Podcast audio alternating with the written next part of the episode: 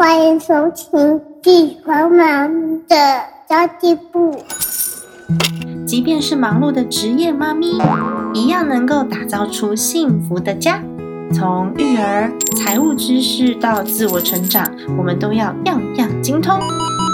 我是精算妈咪 Sandy Two，我会在这里透过自己自身经验的分享，以及访谈各个领域的专家达人，让你跟我一起打造属于我们自己的理想生活。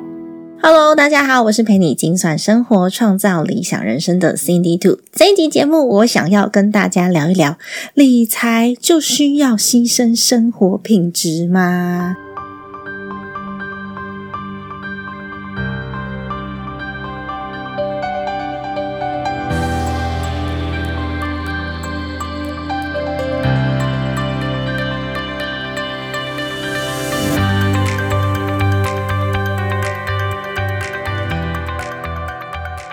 我觉得这件事情超吊诡的耶，因为我理财就是为了要把我的生活越过越好啊，让我自己的生活条件变好。为什么会反过来告诉我说啊，你理财就必须要省吃俭用，不能乱花钱？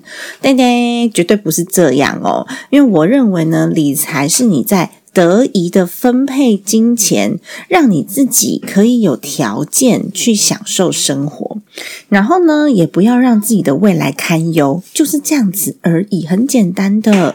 我会想要做这集主题，是因为前一阵子我跟一个在做欧洲进出口生意的朋友在聊天，然后我就跟他说：“哎，你的东西很不错，哎，我们搞不好会有合作机会哦，因为他卖的东西其实单价蛮高的。”那这个朋友就跟我说。可是你是讲理财的啊，我是卖东西的啊，那这样子你教人省钱，我叫人花钱，不是很冲突吗？我那时候就跟他说，嗯嗯，理财的目的就是要让自己的生活越过越好，该省的我们当然就是一毛都不要多花，但是该花的我们还是得花。我可是完全不提倡那种自虐型的省钱。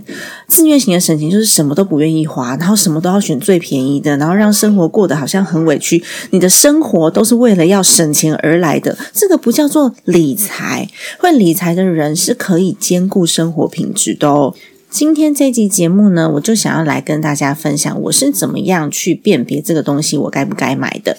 以及我如何透过简单的行为来省下一定要省的钱，以及呢观察自己的需求以及身边的人的需求，来找到赚钱的机会哦。那当然，第一点，我觉得是要辨别价钱跟价值，这个讲了蛮多次的。可是呢，我觉得大家可能需要很多的案例，才能够去理解价钱跟价值在实质上面的差异。前几年有朋友在做那个出租套房的装修。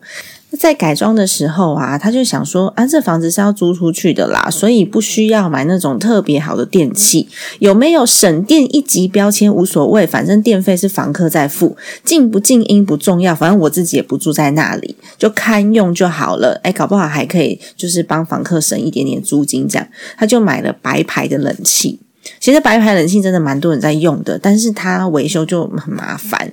那这个冷气呢，就一直在滴水，修了好几次，光是那个维修的工人就不知道请了多少次。电热水器则是用了差不多四年就坏了，四年到五年的时间就坏掉了。隔壁邻居还一直反映说：“哎，你们放在后阳台那个脱水机的声音实在是太大声了。”大声到啊，隔一条防火巷的那个邻居，对面栋的邻居一直来抗议，他实在是受不了。那要处理左邻右舍这些问题，然后工人的钱、更换家电的钱，到最后呢，他真的受不了了，那就决定还是买好一点的电器来解决这些问题哦。不过，我觉得比较不值得的是，左邻右舍都已经知道这个房东很抠。印象分数不好，这些种种带来的麻烦，处理的时间跟金钱，叫做隐形成本。这些隐形成本呢，一开始因为它不会浮现在表面上，所以很容易就被忽略了。等到这些隐形成本浮现的时候，你才会想说：对吼，算一算，还是一开始买品质稍微好一点的电器。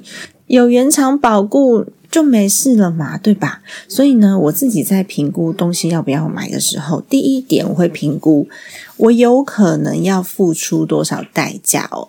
有一些价钱很高的东西是很有价值的，但有一些价钱很低的东西，真的是花十块钱或者五块钱我都不愿意买的哦。如果端看价钱买东西的话，真的有的时候会做出自己很后悔的决定。其实我自己在八九年前那种极度节省的状态之下，我曾经也干过这样的蠢事。就不是有很多人会觉得说，哦，我省钱呐，省到只吃面条、只吃白面包为生，然后每天都是把钱一点一滴的存下来，存百分之九十。好像非常值得赞扬，对不对？哇，好有毅力哦！嗯，我自己曾经也做过这种事，就是买面条啊、面包啊，不同口感的面条，加上不同口味的酱料，其实就可以吃一餐了。但你算算看哦，整餐如果是在营养学的这个条件下，全部都是碳水化合物跟油脂，没有蛋白质，没有蔬菜，没有 omega three。长久下来，营养不均衡，所以导致我现在的基础代谢都非常非常的低。然后我更在怀孕之后，我的体脂肪飙升到三十六趴，就是泡芙人。因为我看起来不胖，但是体脂肪很高，到现在都还在非常非常努力的调整当中。基础代谢跟脂肪，还有内脏脂肪，真的是最难调整的地方了。我就算再努力的运动，用各式什么一六八饮食法、二一一餐盘呐。都还是很表，省下来这些钱是用健康换来的。如果是这个代价的话，你愿不愿意承受？你觉得值不值得？这就是第一点的，用付出的代价来做评估。那第二点呢，是使用频率的评估。在我自己开的这个三小时的理财工作坊里面，我有带到使用频率去评估商品价值的这个。议题，那当中我就举例了 iPhone。我的上一支 iPhone 是 iPhone 六，我的 iPhone 六用了五年的时间，当初买大概是两万五千多块。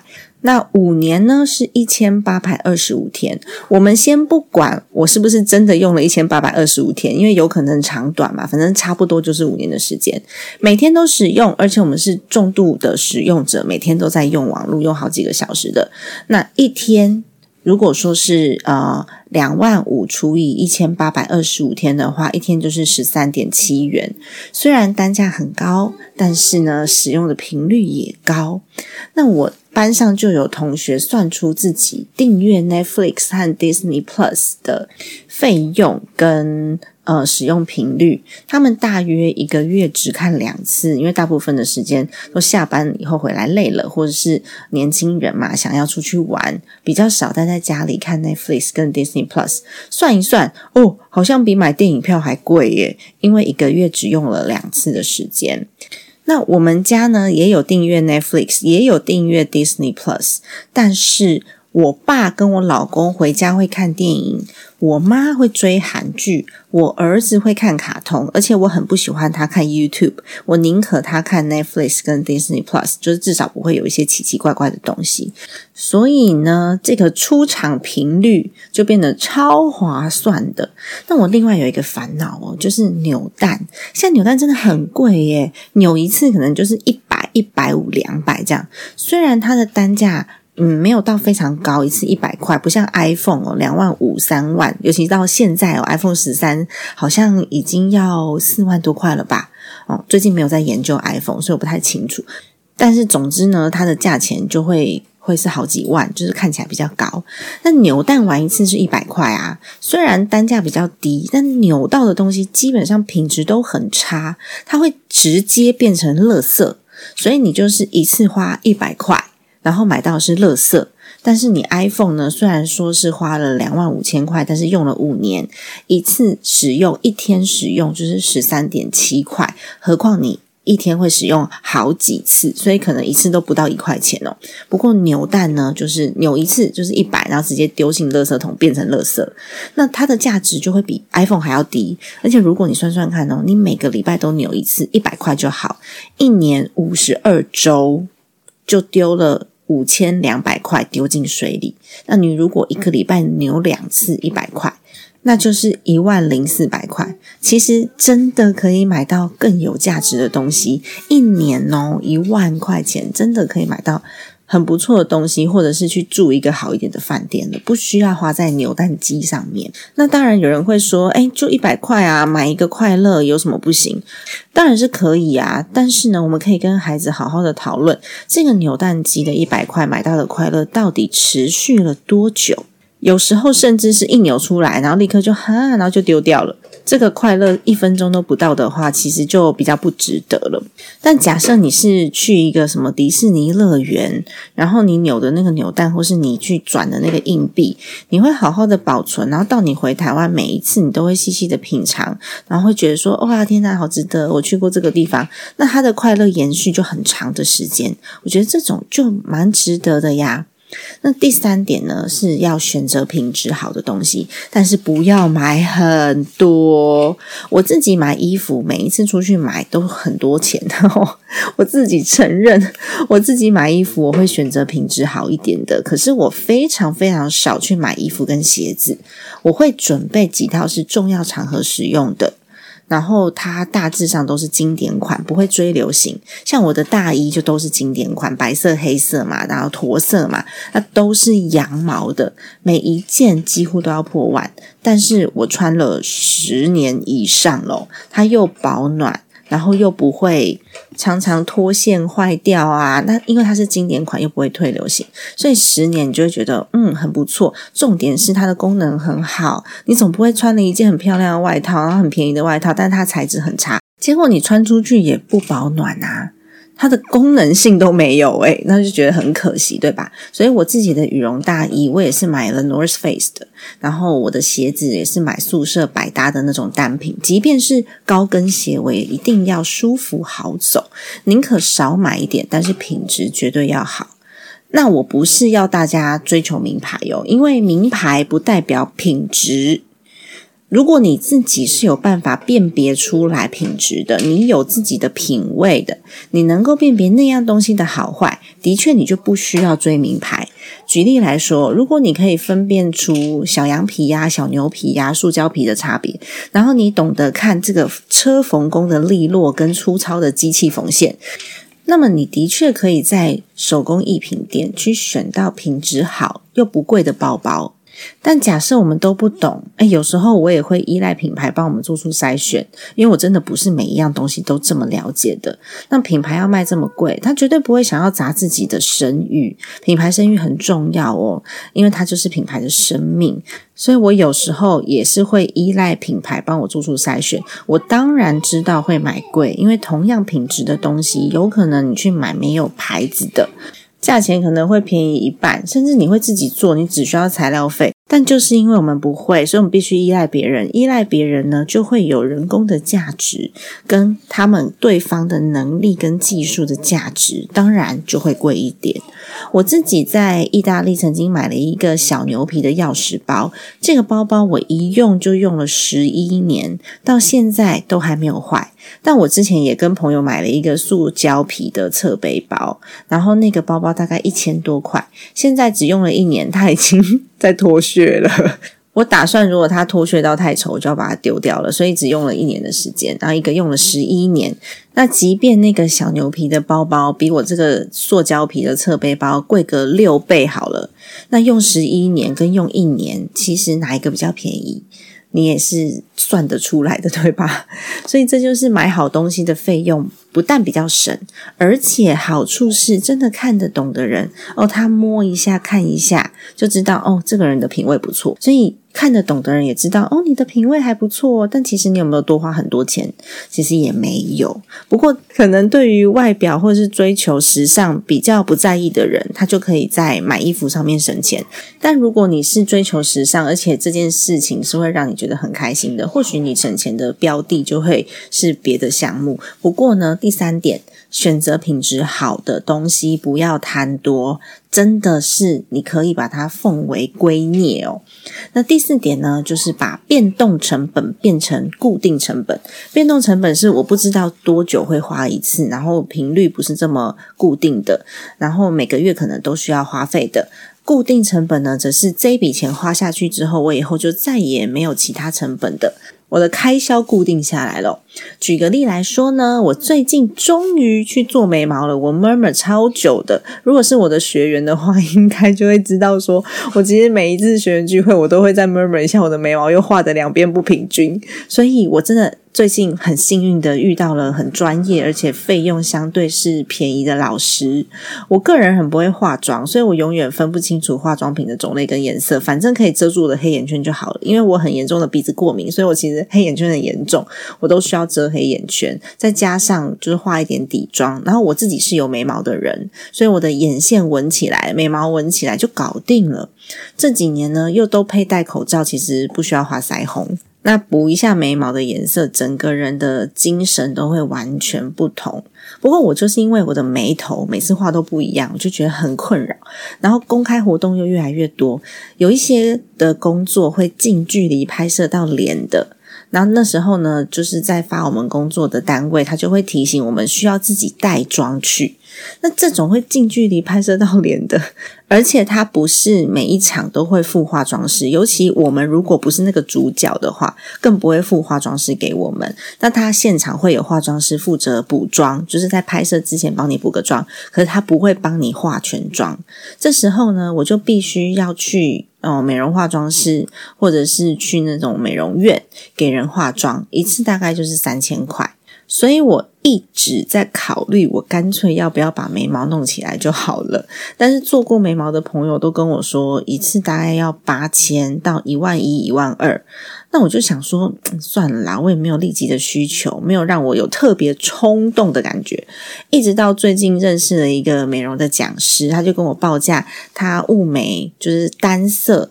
一次是六千八，然后双色是八千八。说有些人是后面要补眉毛又要补底色，就要用到双色，这个我不懂啊。反正呢，老师就判断我只需要单色，因为之前这个价格。已经被别人定毛了，因为他们都告诉我大概八千到一万二嘛，我就觉得嗯，好像听起来可以哦。但是价差这么大，必定会有其原因。那我就开始找为什么会有这样子的价差。哦，原来是这位美容的老师，他之前是在工作室里面工作，需要被抽成，而且这个抽成的层数都不低。那现在因为有自己的客户了，所以他就自己出来外面做，就比较划算，他的价钱就可以稍微算的比较。亲民一点点，那我就想说，嗯，好哦，我搞不好呢，可以把我去给别人化妆的这个三千块，每一次三千块变成固定这个六千八百块哦。那因为现场都会有补妆的化妆师嘛，所以其实有眉毛，然后让现场的化妆师补一下妆就好了，我就不需要去找化妆师专门帮我画一个全妆，眼睛就很有精神了。OK。嗯，我有这个需求之后，我就研究了一下美容师，他用的是什么植物染啊、抛弃式针头啊，老师是有合格证书的，还有他的作品集等等，我就去做了。到目前为止，超级满意，省去很多麻烦，而且我未来的每一天都不会有画的一高一低的眉毛了。这样一来，我的变动成本一次三千元就变成了固定成本六千八。那有这种自己要带妆的工作需求，只要两次，我就差不多打平了。那只要三次，我就是赚到了，而且每天都可以美美的，太开心了。那大家如果想要找同一位老师的话，我把他的 line 放在资讯栏位，因为老师自己的工作室才刚开，再加上他有三个小孩，所以呢，我觉得如果大家有机会可以去找他做眉毛的话，也是一个大家的互相帮忙。你只要加了他的官方 line，然后告诉他说你是山迪兔推荐的，就可以再折十百块哦。那么以上呢，就是我自己会做出消费判断的一些做法，给大家做参考哦。辨别价钱跟价值，然后用代价去做评估，用使用频率去做评估，然后还有选择品质好一点的，不要什么东西都要买，不要买太多，然后把变动成本变成固定成本。希望大家在做出消费决策的时候，真的可以好好的去思考看看这个东西到底值不值得，这点才是最重要的哦。那么在星期四的节目当中，我会告诉大家要如何注意你的金钱运用，以及如何观察身边的人的需求，去创造自己多元收入的机会哦。